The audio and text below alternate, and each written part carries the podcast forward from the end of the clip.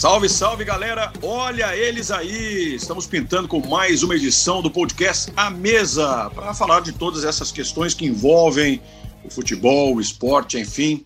Mais especificamente com as questões do futebol nessa segunda-feira, que para muitos é uma segunda-feira de carnaval, a gente nem tanto, né? Afinal de contas, estamos aqui trazendo para você é, informação, debate e tudo aquilo que envolve sempre o nosso podcast A Mesa, que tem nesta segunda-feira as presenças ilustres de PVC, Paulo Vinícius Coelho, e ele, sempre ele, o homem da última informação, André Hernan. Fala, Hernan, bem-vindo, tudo bem? Tudo bem, Jada. Sempre um prazer estar aqui na, na, na, mesa com o PVC, contigo hoje aí no comando. Vai ser divertido, tem muita coisa para falar nessa segunda de carnaval que o, o futebol e o esporte é, não tem nada parado, não. O negócio tá, tá pegando. Tá pegando, é. é. verdade. Tá pegando forte mesmo. Diga, PVC. Uma coisa que a gente pode dizer aqui é que é carnaval para Luiz Roberto e André Rizek. Então, assim, a gente tá aqui é. trabalhando. Meu nome, é, meu nome é trabalho, sobrenome mal feito. Vamos falar muito de futebol e, infelizmente, também da guerra do futebol brasileiro, da violência que, que nos afeta e que afeta a segurança no trabalho para os jogadores do Brasil. É, não há dúvida. E mandar um abraço aqui para Luiz Roberto e para André Rizek, né? Assíduos deste podcast que desfrutam, dá para se dizer assim, então, desta pequena pausa na segunda-feira carnavalesca. PVC, já que você citou aí o tema, né, da violência, enfim, que acomete o futebol brasileiro e que vem numa escalada muito forte. A gente acompanhou nesses últimos dias aí uma sequência de, de atos, né, que culminaram, é, por exemplo, com o capítulo mais triste da história do clássico Grenal, um dos maiores clássicos do futebol brasileiro da América do Sul, e que viveu aí o seu período mais triste, o seu dia mais triste da história centenária no sábado, quando o jogo não aconteceu em virtude dos ataques, né, que é, se sucederam ao ônibus do Grêmio na chegada lá ao estádio Beira-Rio. Todo mundo já viu, todo mundo já, já, já ficou por dentro do que aconteceu com o Vidia Sante, o mais afetado entre os jogadores, né? Foi parar no hospital com concussão cerebral, com traumatismo craniano, mas felizmente já de alta em casa. É, não dá para a gente passar batido, né, PVC e Hernan, porque os últimos dias foram de assustar, infelizmente, o público que acompanha futebol, a gente que trabalha com futebol, é, tá demais, tá de forma exagerada e, e, e algo, fico com a sensação, Hernan e PVC, não sei vocês, mas eu fico com a sensação de que nós temos algo orquestrado em andamento. Eu, eu acho que o problema não é tanto o da semana que passou. É muito grave a semana que passou. Com o problema de Bahia e Sampaio Correia, com explosivos no ônibus do Bahia, com a invasão do campo da Vila Capanema e agressão aos jogadores do Paraná Clube, e com a agressão contra a delegação do Grêmio que se dirigia para o Beira-Rio, que estava chegando no Beira-Rio para jogar o Grenal.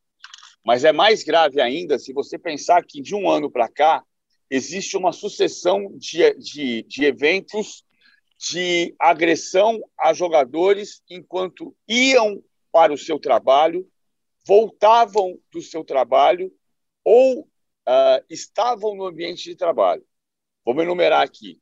São Paulo teve a, a emboscada na Ponte Eusébio Matoso antes do jogo contra o Curitiba em janeiro de 2021. 14 pessoas foram presas em flagrante, nenhuma está presa. Ah, em novembro, houve o evento de, da, da, da, investigação com o conselheiro do São Paulo, que logo depois conseguiu se dizer é, fora do, do, quadro de acusações, e o caso continua como se nada tivesse acontecido.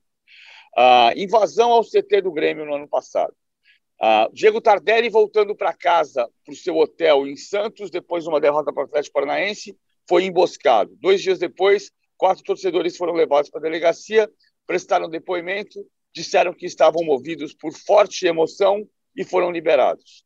Hum. Ah, eu citei esses a faca no que a gente suspeitou no primeiro momento que tivesse sido é, tivesse entrado junto com o torcedor que invadiu o campo de Barueri na semifinal da Copa São Paulo, ela foi arremessada da arquibancada, mas os torcedores que invadiram ameaçaram os jogadores juniores do São Paulo que perdiam a semifinal para o Palmeiras. Ah, eu somei esses quatro aqui, a gente pode dizer da invasão no Grêmio Palmeiras, porque também houve gente invadindo em direção aos jogadores para agredi-los. E mais esses, esses quatro episódios da semana que passou. Isso aqui é suficiente para que se tome duas atitudes. Primeiro, é suficiente para os jogadores conduzirem uma greve em função de não terem segurança no trabalho. O Vila Sante pode processar o Grêmio. Ele, foi, ele, ele, ele sofreu um acidente no exercício do seu trabalho. E dois, é preciso cobrar que o, o futebol cobre e a gente cobre das autoridades do futebol para que elas cobrem para as autoridades públicas um novo plano de segurança. Porque não é possível pessoas que vão para o seu trabalho correrem risco de vida. É, é muito difícil. Diga, Ana. É, o, eu acho que, acho que o PVC toca numa, numa, numa uma situação que é chave, é, além, do, além dessa, dessa questão da greve, dos jogadores se unirem, né? A gente não sabe se, se, se uma greve levaria a você ter um olhar mais cuidadoso em relação à segurança. Acho que o buraco está muito mais lá embaixo, acho que é uma questão cultural. É, mas assim, os jogadores se unirem nesse momento é importante. A voz do Cássio ontem, depois do jogo contra o, o, o Bragantino pelo Paulistão, pedindo punição, pedindo é, para que não haja mais violência, para mim é o, é o início. É um cara forte, é um cara conhecido, é um líder de um grande clube do futebol brasileiro. Então acho que é essa pegada. Acho que os jogadores têm que se unir é, para pedir essa paz, para pedir um basta nisso, porque são trabalhadores do futebol. E só para contar um bastidor aqui, na quinta-feira eu estava lá em Campina Grande e quando, quando ocorreu o ataque ao ônibus do, do Bahia. E eu estava com o celular acompanhando as imagens, acompanhando as fotos e tal. Daqui a pouco atrás de mim, no fim do aquecimento, lá teve, tinha um bolo de jogadores do São Paulo vendo as imagens indignados. Muitos que conhecem o Danilo Fernandes, pô, esse cara é parceiro, pelo amor de Deus, esse jogo não tem que acontecer e tudo mais. Então, assim, é, houve uma comoção né, em relação aos jogadores do, do, de futebol no primeiro episódio. A gente já teve vários episódios, o PVC numerou vários episódios, então acho que está na hora dos jogadores se unirem e acho que a união deles vai ser importante para que a gente tenha um, a, diminuição desses absurdos que a gente viu nesses últimos dias, já, né? É, o, o Hernan fala sobre um ponto que, que é dos mais interessantes também nessa questão da, da união da categoria, né? E, infelizmente, a gente não tem exemplos, eu pelo menos não lembro aqui, PVC, que é bom de memória nesse sentido, Hernan, se você tiver também um exemplo aí, você, você fica à vontade. Mas eu não lembro de, de, de exemplo que é, possa ilustrar a questão da, da, da, da, união da categoria jogadores né, do futebol brasileiro. Mas ela pode se dar exatamente né, nesse momento, que é um momento chave para que as coisas mudem definitivamente mudem. A gente viu o Bahia entrar em campo, até onde eu sei, é, existia um, um, uma certa ponderação né, com relação à não realização do jogo, mas o Bahia decidiu, mesmo abalado psicologicamente, né, é, foi para campo e, e, e ganhou seu jogo. O Grêmio foi firme na decisão, através da figura do presidente, Romildo Bozan Júnior, de não atuar no Beira Rio. E aí me parece também um outro momento que impacta, né, PVC, nesse sentido ali se deu um recado de que as coisas não funcionam exatamente como a bandalheira quer. Como essa, é, é, é, esses pseudo-torcedores imaginam que as coisas funcionem. Porque se o cara vai lá, se dispõe a, a tocar pedra, é, enfim, agredir jogador, o Grêmio deu recado. Bom, a gente não vai jogar porque não tem segurança, ninguém é obrigado a isso, em virtude até do abalo psicológico do elenco, os outros lesionados, mas ali me pareceu também um recado muito claro de que sim é possível reverter o quadro, ou pelo menos começar a querer é, reverter o quadro PVC. Olha, quando eu falo de greve, eu falei sobre a, a possibilidade de greve. O, o Paulo César Vasconcelos, na quinta-feira, disse, ah, como vários companheiros de outras emissoras disseram também na, na quarta, na quinta noite, o Paulo César Vasconcelos disse na sexta que não tinha que ter jogo no Bahia e Sampaio Correia. Eu, no, no sábado, defendi a ideia da greve. Eu acho que a questão central, para mim, sempre foi a punição individual. Se a certeza da impunidade aumenta o, o, a vontade do criminoso, ele está à vontade para cometer o crime. Acho que há uma diferença entre a postura dos dirigentes no Grenal e a postura dos dirigentes no Bahia e Sampaio Correia. E, e não é só a seriedade do Romildo Bolzan, que eu confio na seriedade dele, mas tem uma diferença. O Grêmio foi agredido pelo Internacional. O Grêmio foi agredido por torcedores do Internacional. E o Bahia foi agredido por torcedores do Bahia. O que faz com que o Bahia diga, vamos jogar mesmo assim. Porque o Bahia estava brigando, brigando entre aspas, com a sua própria torcida. E o Grêmio foi para um Grenal que tem sido um jogo repleto de hostilidades. 19 expulsões nos últimos 12 jogos, o que também é um ponto para a gente ponderar, que de fato a, a, a hostilidade dentro de campo pode servir para espalhar hostilidade para fora do campo. Ah, acho que tudo foi muito mal conduzido no Grenal também, porque a partir do momento que houve agressão e o Grêmio disse que não jogaria, o presidente da Federação Gaúcha, Luciano Roxman, que estava em Caxias do Sul, tinha que, que avalizar a decisão e, e cancelar o jogo. Em vez de demorar uma hora e meia para sair do estádio Alfredo Jaconi, descer para o Beira-Rio, fazer uma reunião enquanto as duas torcidas estavam na arquibancada quebrando cadeiras e atirando cadeiras umas às outras. Se você tivesse tomado a decisão mais rapidamente, não vai ter jogo, vai todo mundo embora, a polícia, a brigada militar, toma a decisão de como evacuar o estádio e evita novas confusões.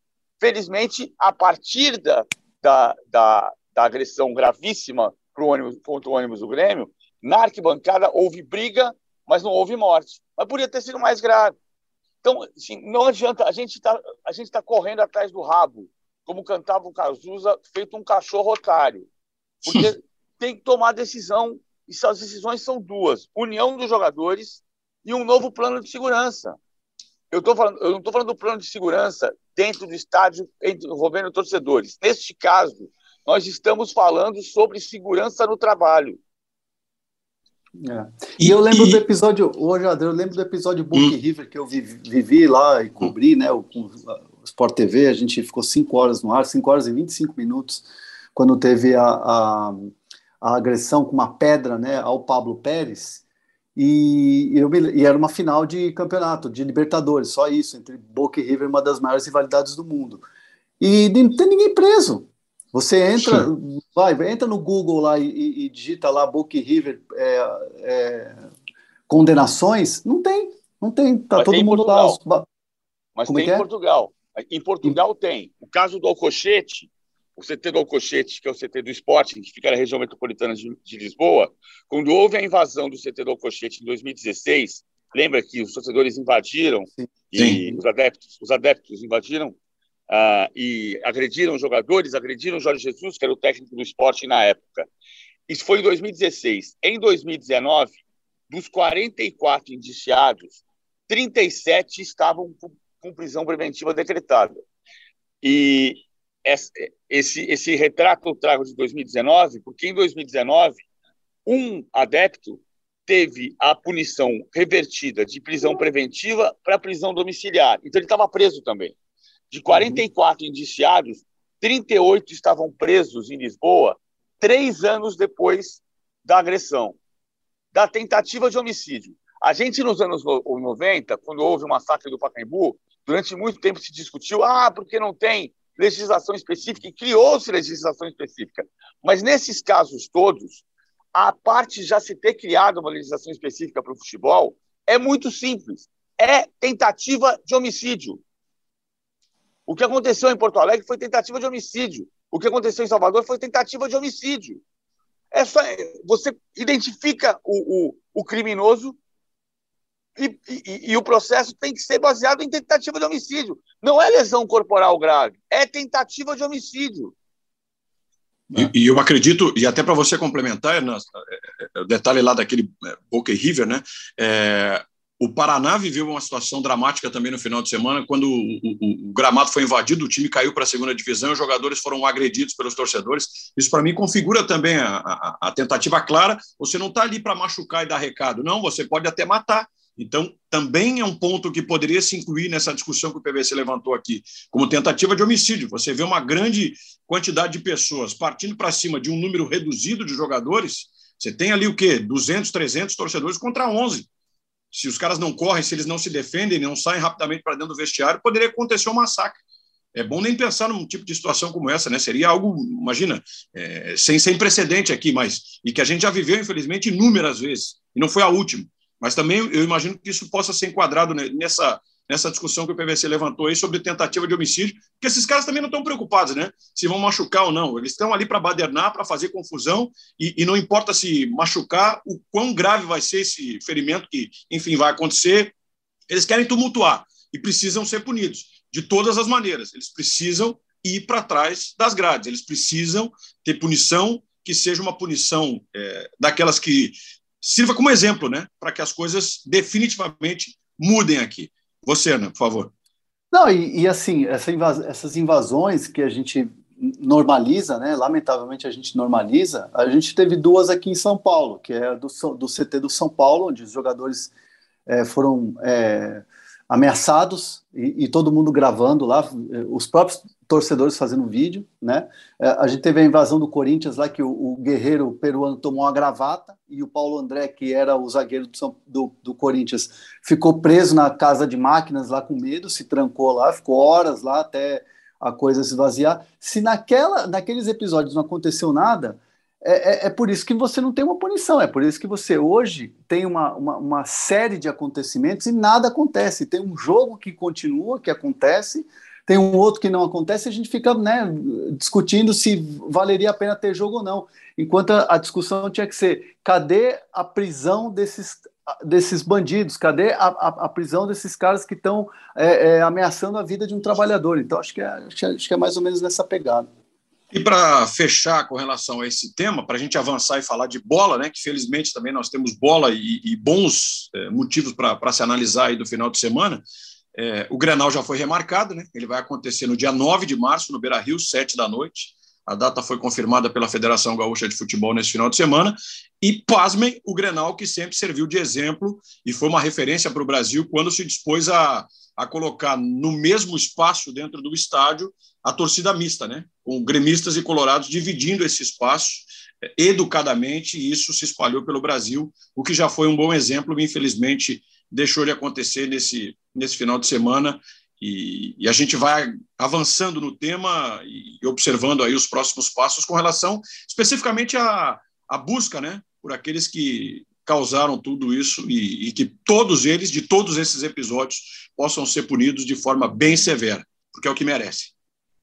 Vamos falar de futebol agora, porque no final de semana, sob olhar luso, sim, o Corinthians com Vitor Pereira venceu o Bragantino na manhã de domingo de carnaval ensolarada em São Paulo e encalorada. 1 a 0 para o Corinthians. Vitor Pereira e sua comissão técnica, André Nan e PVC, de olho naquilo que eles terão é, à disposição a partir desta segunda-feira.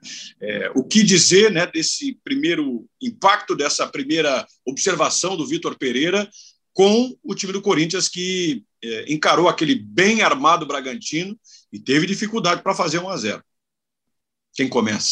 O, o, o Lázaro. o, o, Fernando Lázaro deixa. Vou fazer uma menção aqui ao Fernando Lázaro, né? Que deixa o Corinthians, ou mais uma vez, volta para a sua função de auxiliar com sete jogos, seis vitórias e um empate. Né, é nenhuma derrota, números espetaculares. Mais de 80%, né, Ana? É. é, e um cara que vai ajudar muito o Vitor Pereira, um cara que vai ajudar bastante. É, e, é, o Fernando Lázaro é um cara que vai continuar na comissão técnica, não, tinha, não, não há porque mudar, mas a preparação física é uma situação que o Corinthians vai ter que decidir, porque o, o, o Vitor Pereira ontem trouxe é, sua pomposa comissão técnica e tem um, um profissional de, de, preparação física. Isso vai ser, isso está na mão do presidente da diretoria, que eles que vão resolver essa questão. Mas é um Corinthians assim que é que mostra assim mostrou ontem um poder de reação muito grande e eu acho que fica principalmente para o Vitor Pereira aquela certeza de que o Corinthians é um time que tem uma torcida que empurra os 90 minutos. Né? É, é, acho que ele fica com a sensação de que a Fiel vai fazer a diferença, o estádio do Corinthians vai fazer a diferença quando, quando ele é, dirigir a equipe em casa. A questão dos ajustes, para mim, é, é, é, um time que precisa ainda de um centroavante, isso já está detectado, tanto que o Corinthians está atrás dessa peça um centroavante para poder fazer gols, né? Porque o Corinthians às vezes tem muita velocidade pelos lados, é um time que cria muito, é um time que amassa, mas falta aquela figura do finalizador, do camisa 9, do centroavante. É, é, e o Corinthians que poderia ter sido um jogo até 3 a 3 né? Porque o Bragantino é um time espetacular nesse, nesse sentido, né? Um time que nunca joga fechado, é um time que joga igual, seja qualquer campo, seja qualquer estádio que vai jogar. É um, é, o Cássio, para mim, foi o grande nome do, do, do jogo, fez defesas sensacionais. Acho que para o Cássio fez muito bem esse jogo. Essa, essa, ele estava precisando desse, de, um, de um jogo muito bom para provar, porque tinha falhado em alguns lances, em algum, alguns jogos atrás. Então, dá um gás para o Cássio. É, e, e, o Corinthians tem um banco bom de velocidade. Você vê que o Mosquito entrou com vontade, foi lá e fez o gol. Então é um Corinthians que está bem servido para o Vitor Pereira. Faltando, falta aquele 9, mas é um time que, se o Vitor Pereira chegar e encaixar, vai dar trabalho. O Mosquito entrou voando, né? e, e, e, picou o Bragantino. Picou, deu uma picadinha. é, não, é, não é importante, mas assim, é, é tão, é tão mais uh, reconhecível quando a gente fala o nome do Mosquito. Cara, Gustavo Silva tem um monte no futebol. E o Mosquito já falou que não se incomoda. Então, para o jogador é melhor ser Mosquito, porque você vai saber a vida inteira. Corinthians e Bragantino foi 1x0 gol do Mosquito. Se daqui a 30, 20, 10 anos você falar 1x0 gol do Gustavo Silva, Gustavo Silva. É. Vai ficar pensando quem é. Agora, tem uma coisa: o, o Vitor Pereira passou o jogo inteiro junto com a sua comissão técnica, fazendo anotações. Ah, pelo que eu percebi, é o Felipe Almeida, que está do lado dele, carequinha como ele, parece um pouco com ele, que está ali anotando muita coisa durante o jogo. O Vitor Pereira também anotou. Ah, o Corinthians hoje é um time de muita circulação de bola, desde o ano passado, desde o Silvinho, circula muito a bola, tem dificuldade para entrar. Isso quando tem o Jô, quando tem o Roger Guedes de centroavante, quando teve o Mantuan como centroavante, quando teve o Renato Augusto como pivô, sempre tem a mesma dificuldade. Finalizou muito ontem, foram sete bolas no alvo das, das 16 totais do Corinthians, mas tem uma dificuldade para fazer gol. E um aspecto que eu acho que vai ser importante: o Corinthians jogou pela segunda vez com os cinco reforços, ganhou pela segunda vez, fez quatro gols, não sofreu nenhum, né? 3 a 0 no São Bernardo e 1 a 0 no Bragantino. Mas ontem, diferente do primeiro tempo contra o São Bernardo, foi um time que teve dificuldade para subir a marcação e roubar a bola no ataque, característica que o Vitor Pereira não abre mão. Ah, e é difícil você fazer isso por 90 minutos, tendo Fagner, Paulinho, William, Renato Augusto, ah, eventualmente Jô, Juliano, sete jogadores acima dos 30 anos, contando o Gil lá atrás e o Cássio também. É difícil fazer isso por muito tempo. Ontem o Corinthians fez 25% dos seus desarmes no campo de ataque, mas foram oito desarmes no jogo inteiro. O que é natural você desarmar menos que você tem muito a bola. Só que se você tem muito a bola e você não consegue agredir, em algum momento você precisa roubar a bola com a defesa adversária desarmada, desarrumada, ou seja, roubar a bola mais perto da grande área para fazer o gol, para pegar a defesa desarrumada e fazer o gol. E essa é uma característica que o Corinthians não consegue ter. O, o Hernan estava falando sobre a busca do Corinthians né, por, por, um centroavante, pela figura desse camisa 9, né, desse finalizador lá de área, até para, quem sabe, mudar um pouquinho a, a, questão de conceito, mas me parece muito claro, né? Naturalmente que agora, com as ideias do Vitor Pereira, as coisas podem é, se adaptar, mas me parece claro que o Corinthians vai ter o Duqueiroz, o Juliano e o Renato Augusto, vai ter o Paulinho, como esse cara um pouco mais avançado, e vai ter o William, o Roger Guedes, é, naturalmente que algumas dessas figuras aí, ou uma delas, se o Corinthians buscar um centroavante que chegue para ser titular, alguém vai dançar nesse time. Como é que vocês imaginariam, por exemplo, um centroavante, e a gente está falando de um cara que venha, vista a camisa de titular e empurra um, um desses caras aí para o banco de reservas. Como é que funcionaria esse time do Corinthians e quem, porventura, com o Vitor Pereira, perderia espaço? Seria um décimo segundo jogador? Ou um jogador importante até vindo do banco? É, o, o, isso para o 11 inicial, né? Porque na cabeça é. desses caras, né? É, tem, eles têm muito 14 jogadores como, como titulares, né? Jogadores importantes. É, é, era o que acontecia mais ou menos com o Abel Ferreira com, com o Gustavo Scarpa. O Scarpa era esse 12 jogador. Todo mundo fala, pô, mas como é que ele não é titular? Não, ele não começava jogando, né? Mas foi um cara que foi se firmando, tanto que hoje tá, figura entre os 11 quando, quando começa a partida. Eu, eu acho que o Juliano vai acabar sendo esse, esse jogador que vai esperar um pouquinho e vai entrar. É, porque Paulinho, Paulinho, Renato e William, não vejo eles fora do time. Com a chegada de um centroavante, você ainda tem o Roger Guedes, que é, que é o jogador que veio para ser titular, e está conseguindo, né, apesar de oscilar bastante, consegue eh, ser decisivo, como foi contra o São Bernardo, e é um jogador que cria, que vai para um lado, vai para a direita, vai para a esquerda. Então acho que, acho que sobra para o Juliano aí nesse 11 inicial do Vitor Pereira. Não sei o que o PVC pensa. Eu acho também. E, e vai... Não sei se ele vai tirar de cara, mas assim, ele vai. Provavelmente o jogador mais propenso a sair do time é o Juliano para entrar ou o Mosquito para entrar o Gabriel Pereira. uh, ver o que ele vai fazer. O fato é que o Vitor Pereira tem de cara duas semanas livres de trabalho e dois clássicos. Ele pega o São Paulo nesse sábado e o Palmeiras no outro final de semana. É muito. É, muito é bom para começar, né? É bom para começar, é. né? Se, é. se, perder balança, vamos, vamos brincar aqui de corneta. Se perder já balança. É, é bom, é bom ele estar tá avisado, hein? É bom ele estar tá avisado, hein? Porque aqui o negócio funciona assim, né? É. E, e, a gente está criando uma lenda aqui. Acho que não tem que balançar coisa nenhuma. Ele tem que trabalhar. É, claro, ele tem que, claro. tem que ter um contrato curto, só até dezembro, mas ele tem que trabalhar até o final do contrato, pelo menos.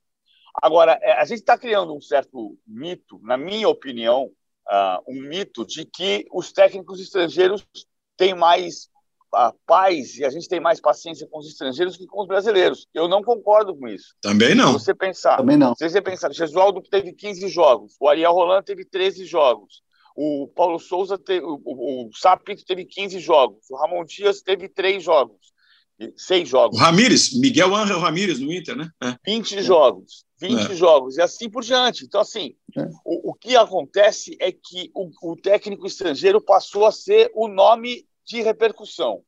Então você contrata pela repercussão e demite pela repercussão. Mas a paciência continua é, pequena, como com qualquer treinador que atua no Brasil. Isso tem que mudar.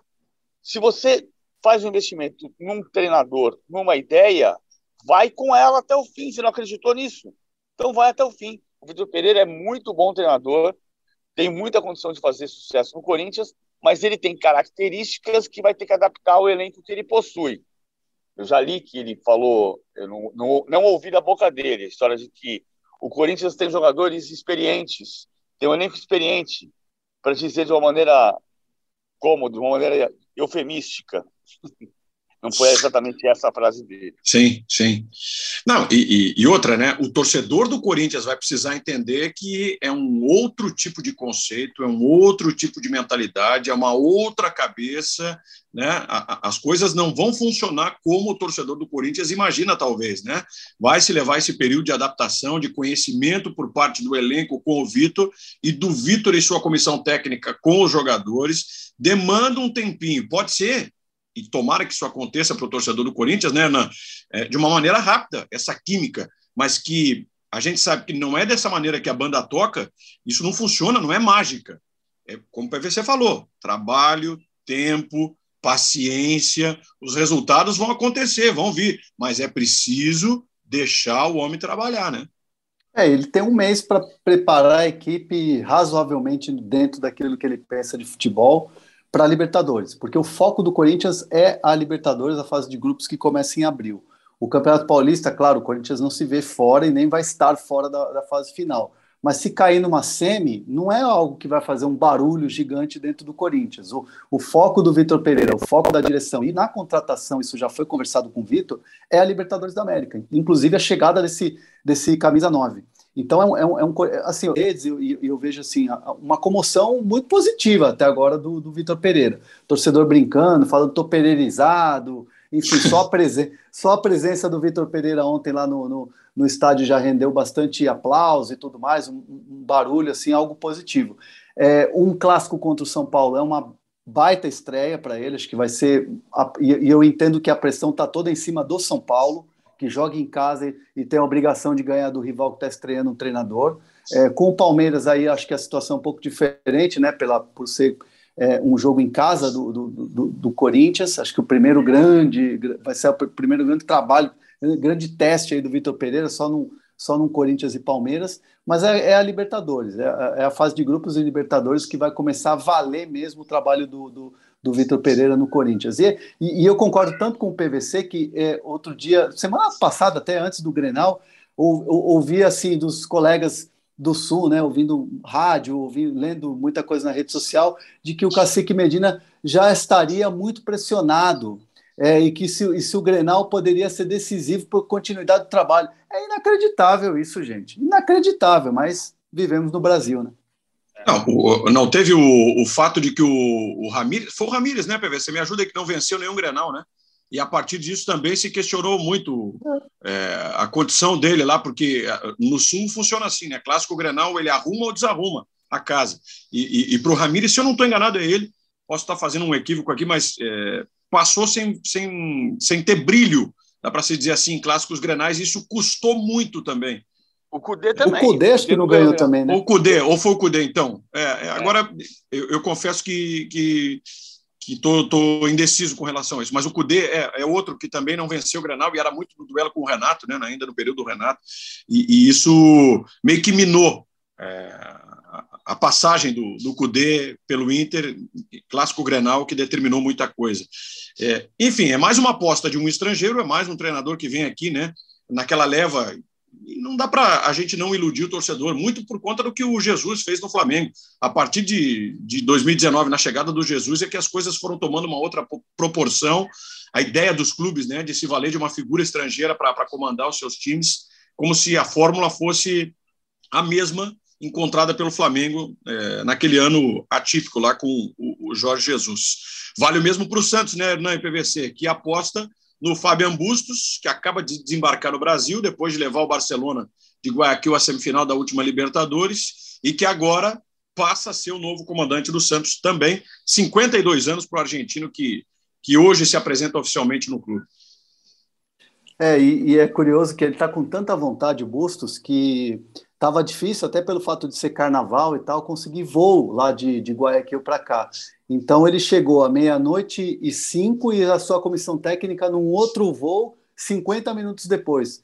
É, até, o Santos, até o Santos tinha pensado, não, de repente você chega na terça-feira, vai com calma. Não, segunda-feira eu já quero estar lá, já quero ter contato com o elenco, assim, tá com, tá com muita vontade. E para mim, desses treinadores que estão chegando agora no futebol, já estava falando do Vitor Pereira há pouco, para mim o Bustos é o cara que mais vai ter trabalho, porque o Santos é um Santos que é um, é um é time ainda muito. É, é, ele é, não é não está não tá equilibrado. Ele faz um ótimo primeiro tempo num jogo e um péssimo segundo tempo. Um ótimo é, segundo tempo, um péssimo primeiro tempo. Então o Santos não consegue ser um time equilibrado, de conseguir manter é, por 90 minutos um bom futebol e ter a, a, a confiança de vencer o jogo contra o Novo Horizontino, que é um dos piores times do Campeonato Paulista nessa, nessa temporada, é, o Santos não conseguiu. E ó, vou dizer, me arrisco a dizer, não sei se o PVC vai concordar comigo, mas de, de, em momentos da partida o Novo Horizontino merecia vencer o jogo, hein? Merecia, merecia sim. Ah, o, o, Santos, o Santos ontem começou com São Paulo, Vinícius Balieiro, Kaique, Lucas Pires. Vou pegar aqui direitinho para não falar bobagem. Ah, porque terminou o jogo Sandri, São Paulo. Sandri Camacho 8. Goulart. Sandri um, Camacho dois, Goulart. Três, quatro, cinco, seis, sete da base. Começou é. com sete da base. O jogo contra o São Paulo terminou com oito da base.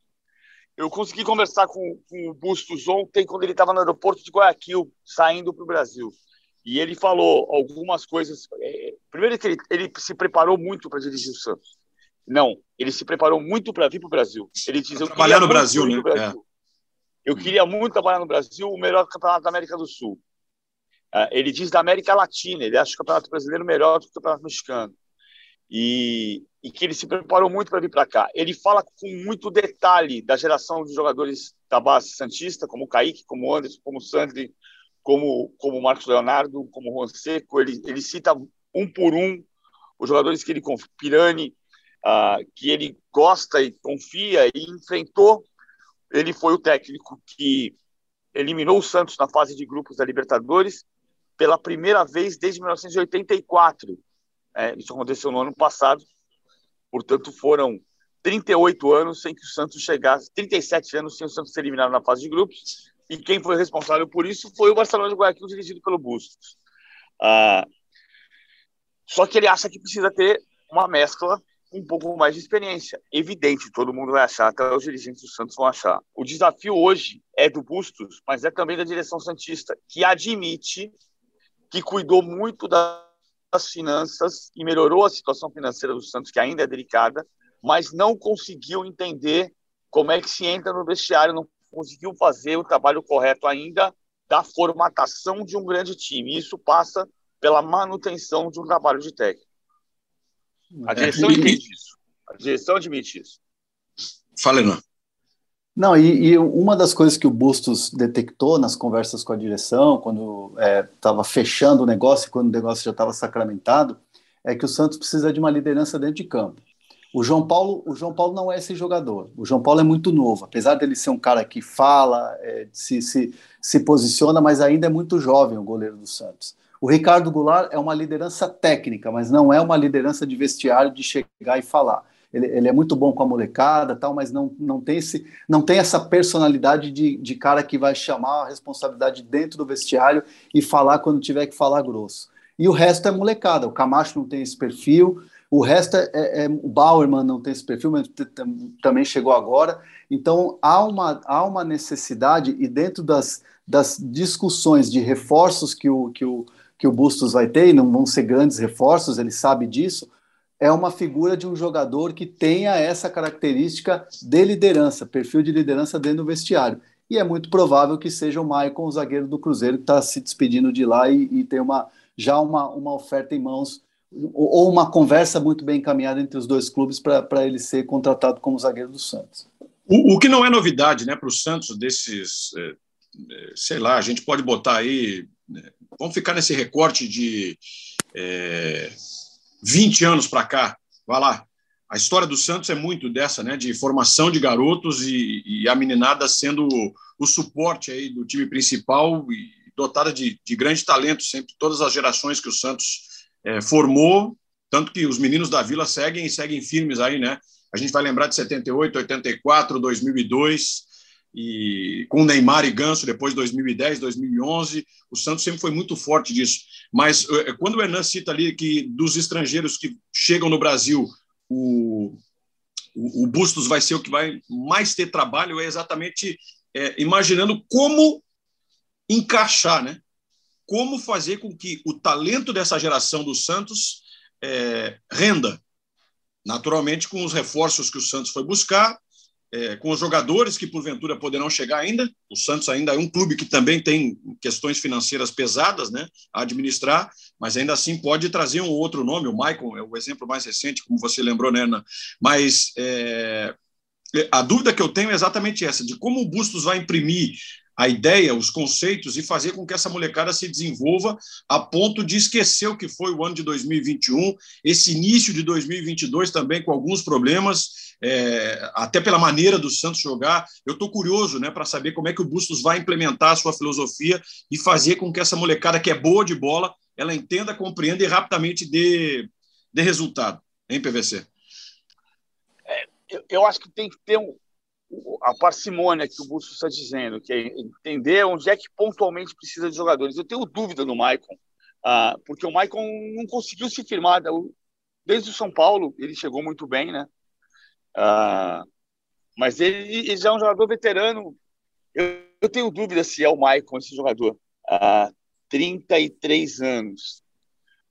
Uh, Agora, eu acho que precisa ter, precisa ter a mescla. O, Carlos Sanches é um jogador que já teve muito bem no Santos e depois diminuiu o seu ritmo conviveu com lesões. Uh, eu acho que a, a, estrutura é a base, mas tem que ser muito cirúrgico para montar o restante do elenco com, com jogadores pontualmente de liderança, como disse o Hernan. O Michael eu tenho, eu tenho muita dúvida. Mas é. aí você fala com relação à técnica ou à questão de postura também do Michael PVC? Ah, porque assim, São Paulo, Galatasaray, Al Nasser Cruzeiro, onde é que ele jogou? Depois do São jogou Paulo. no Porto. Jogou no Porto. O, Sim, grande, antes, o, o, é o grande da carreira dele. É. é uma, eu enxergo PVC o, o, o Michael como uma oportunidade de mercado para o Santos. O, Edu Dracena quer muito contratar. O Edu Dracena se, se dependesse do Edu Dracena, ele já estava contratado independentemente do Bustos. O Carilli gostaria muito de, de, de contar com ele. É, só que é, o comitê de gestão, o presidente Rueda, entendendo que era necessário ter a palavra final do treinador. Num primeiro momento, o treinador falou que vai analisar, mas que gosta muito da figura, que conhece o jogador. Mas é uma coisa que, que é, precisa alguém decidir para a coisa andar.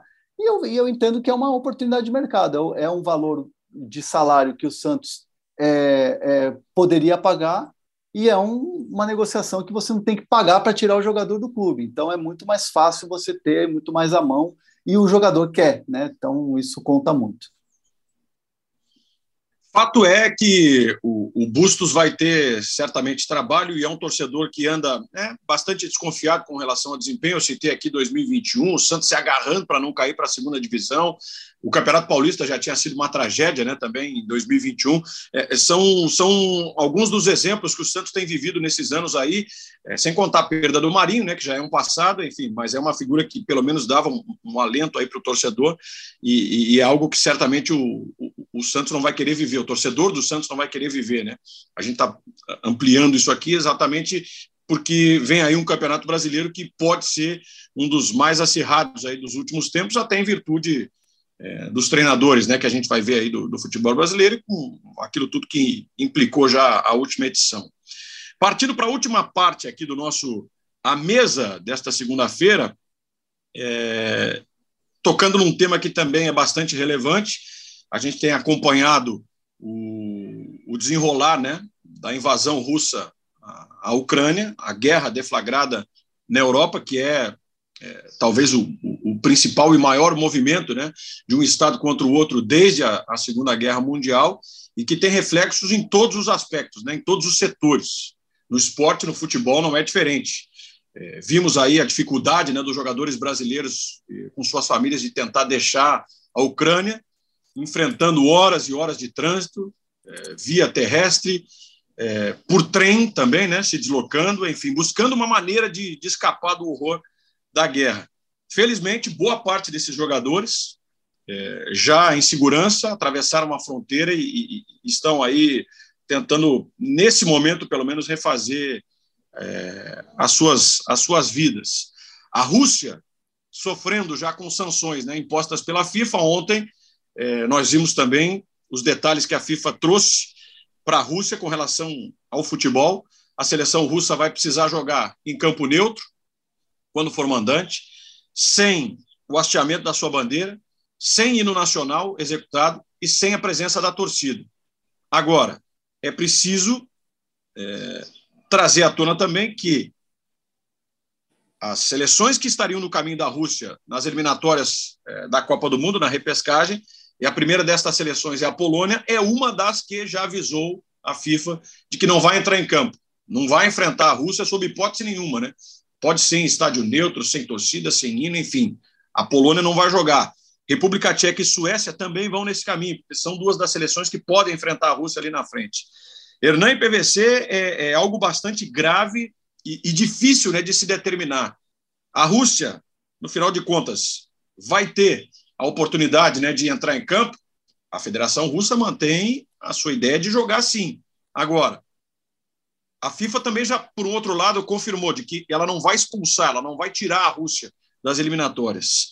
Temos um grande quebra-cabeça pela frente e algo que ainda vai render bastante, não, PVC?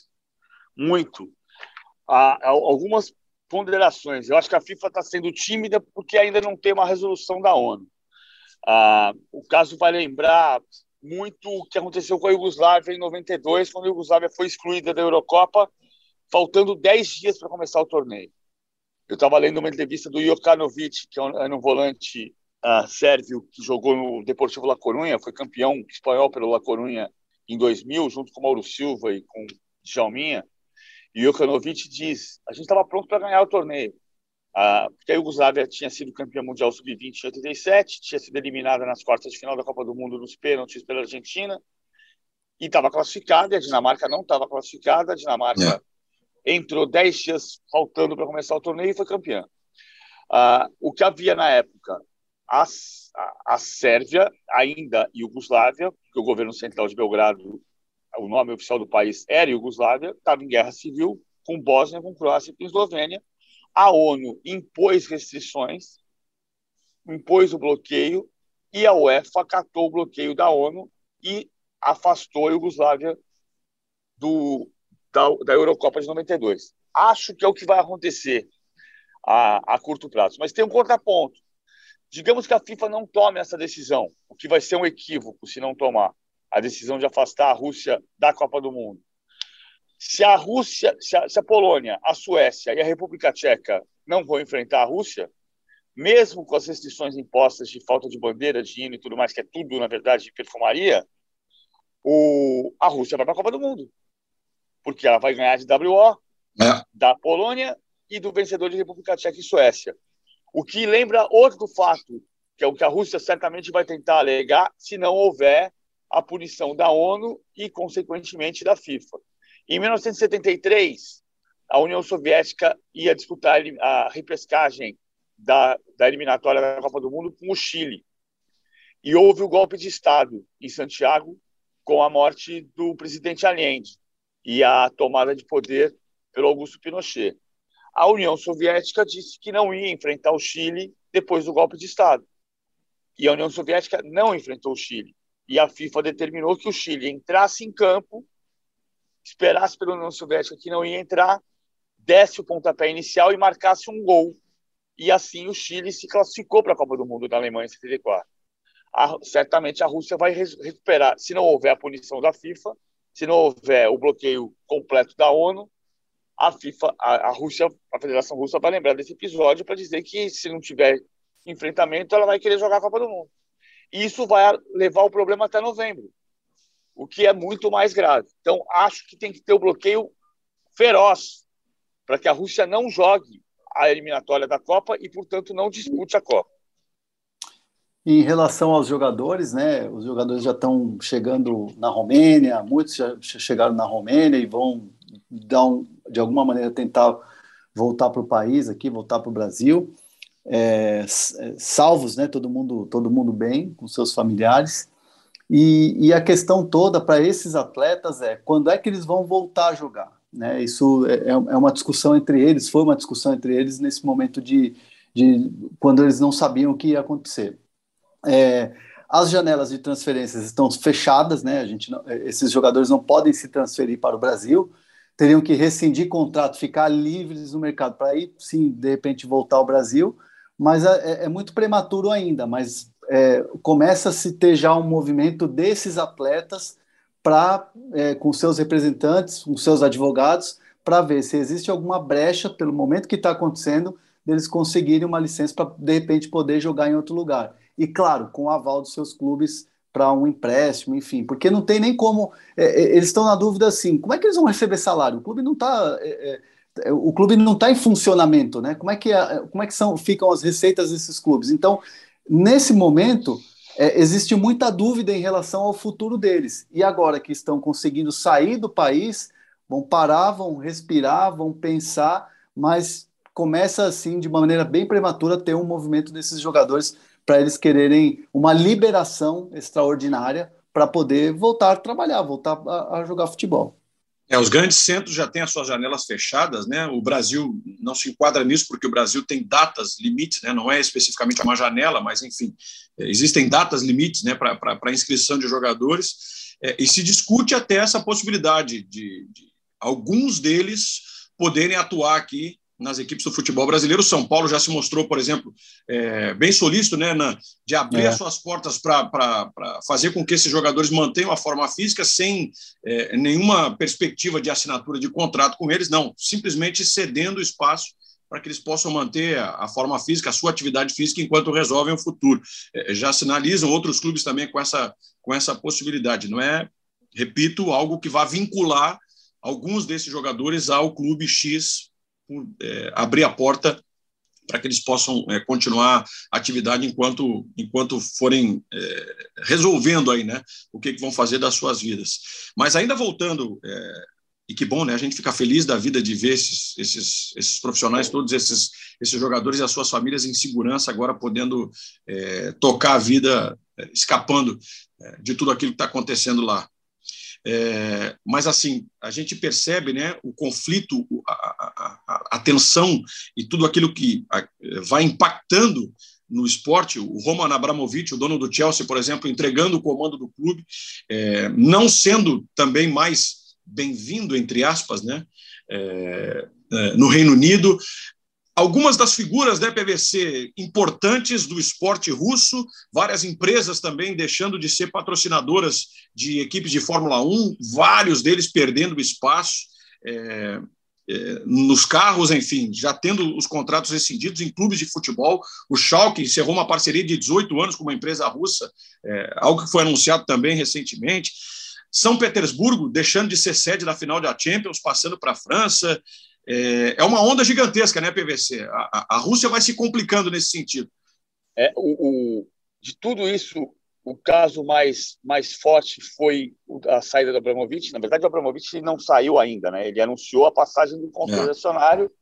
A, a Marina Granovskaya, que é diretora executiva, vai tocar o Chelsea neste momento junto com o Peter Cech. Ou seja, é uma ação russa-tcheca. Né? A República Tcheca disse que não vai jogar para a Rússia, oh. mas a diretora executiva do Chelsea vai vai comandar o Chelsea junto com o Peter Cech, histórico goleiro tcheco do Chelsea. Ah, agora, no sábado, tinha uma matéria maravilhosa no El País e outra espetacular no Guardian, em Londres, falando sobre como a Inglaterra está se relacionando nos últimos tempos com a entrada do capital do capital russo, né? Porque durante muito tempo o pragmatismo britânico, como se chama, admitia o dinheiro russo dos oligarcas russos sem perguntar de onde o dinheiro vinha. Tem dinheiro, pode entrar. Sim.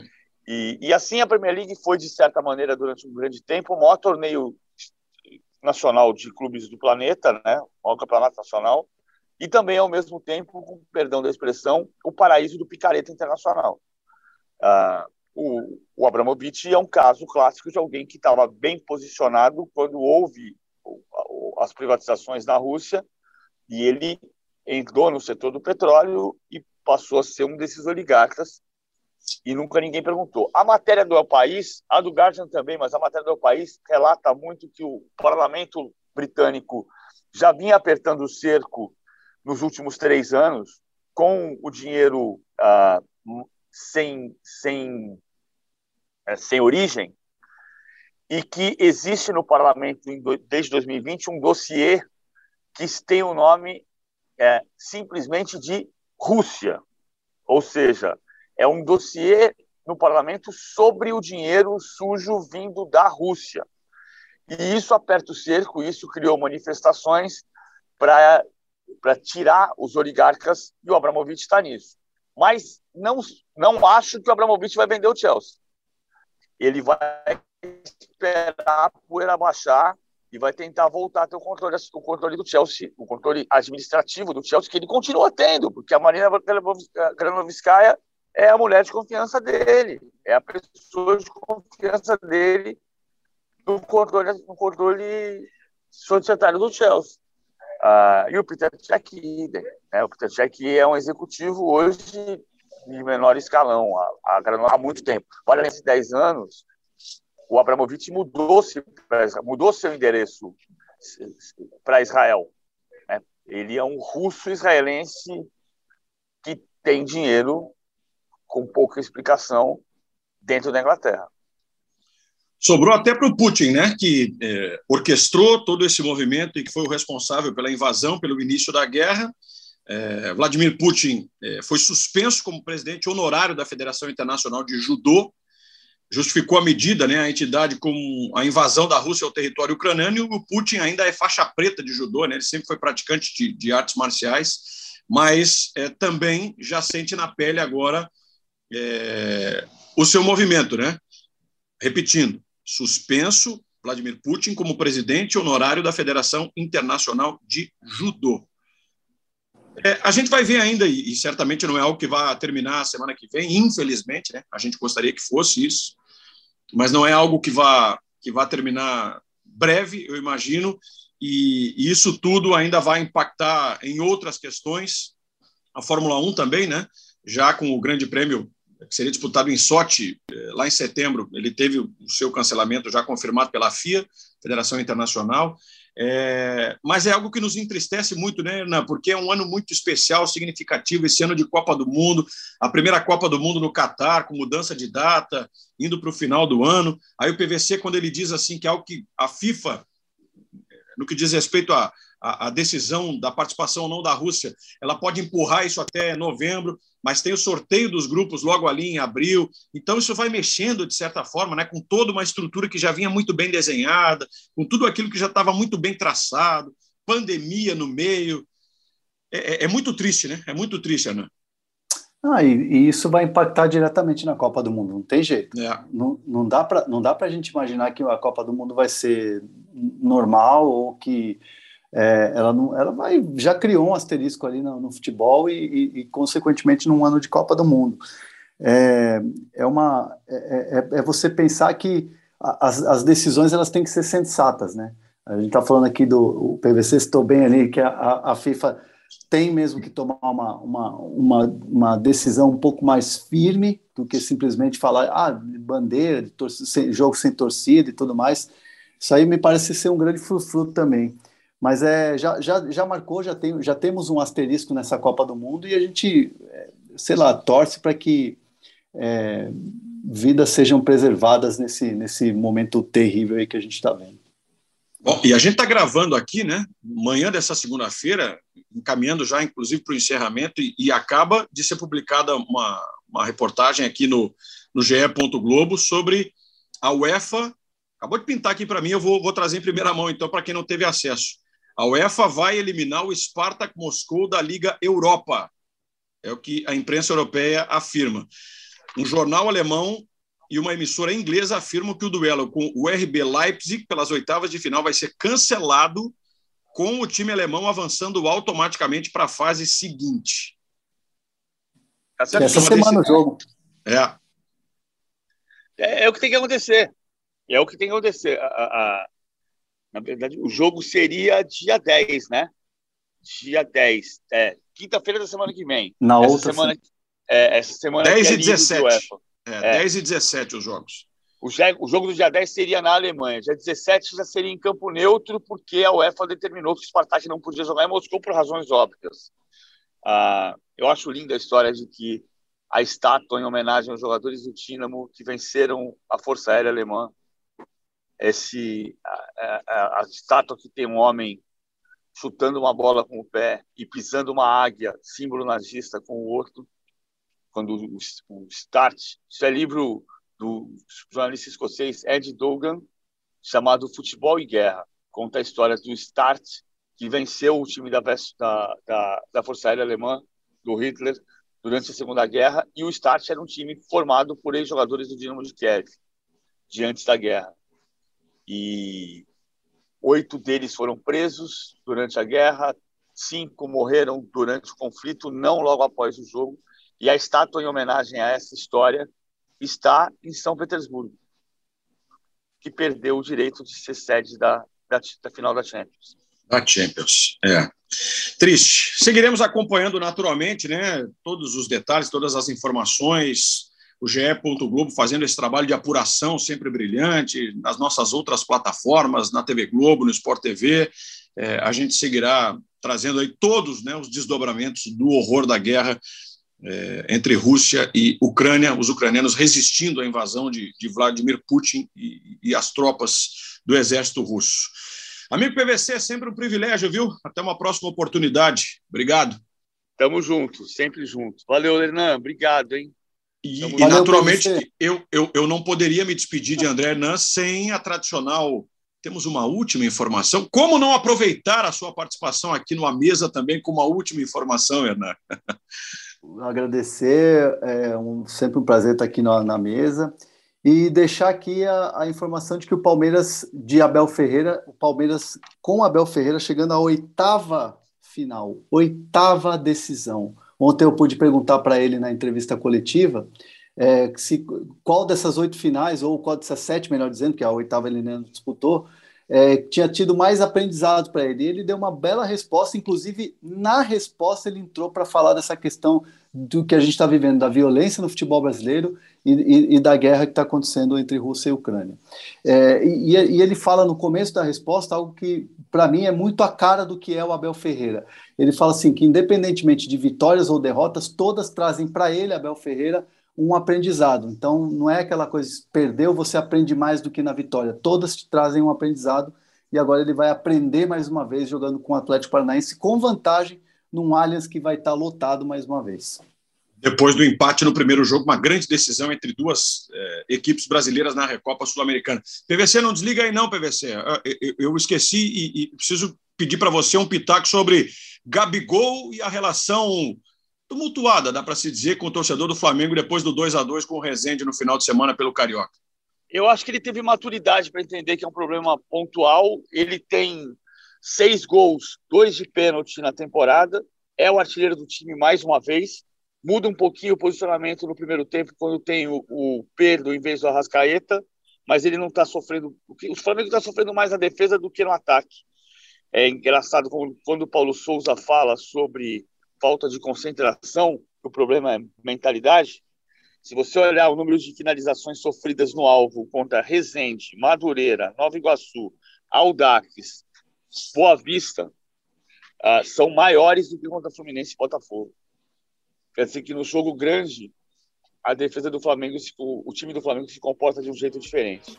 Agora sim, amigos, mais uma vez então, obrigado, PVC, André Hernan, a todos que acompanharam mais esse capítulo, mais essa edição do podcast A Mesa, para você continuar nos ouvindo, seja nessa edição ou nas demais, é só acessar ge.globo barra A Mesa ou então o seu tocador de preferência dos seus podcasts, ok? Obrigado, um forte abraço e até uma próxima aqui na mesa que encerra essa edição de segunda-feira de carnaval. Valeu demais!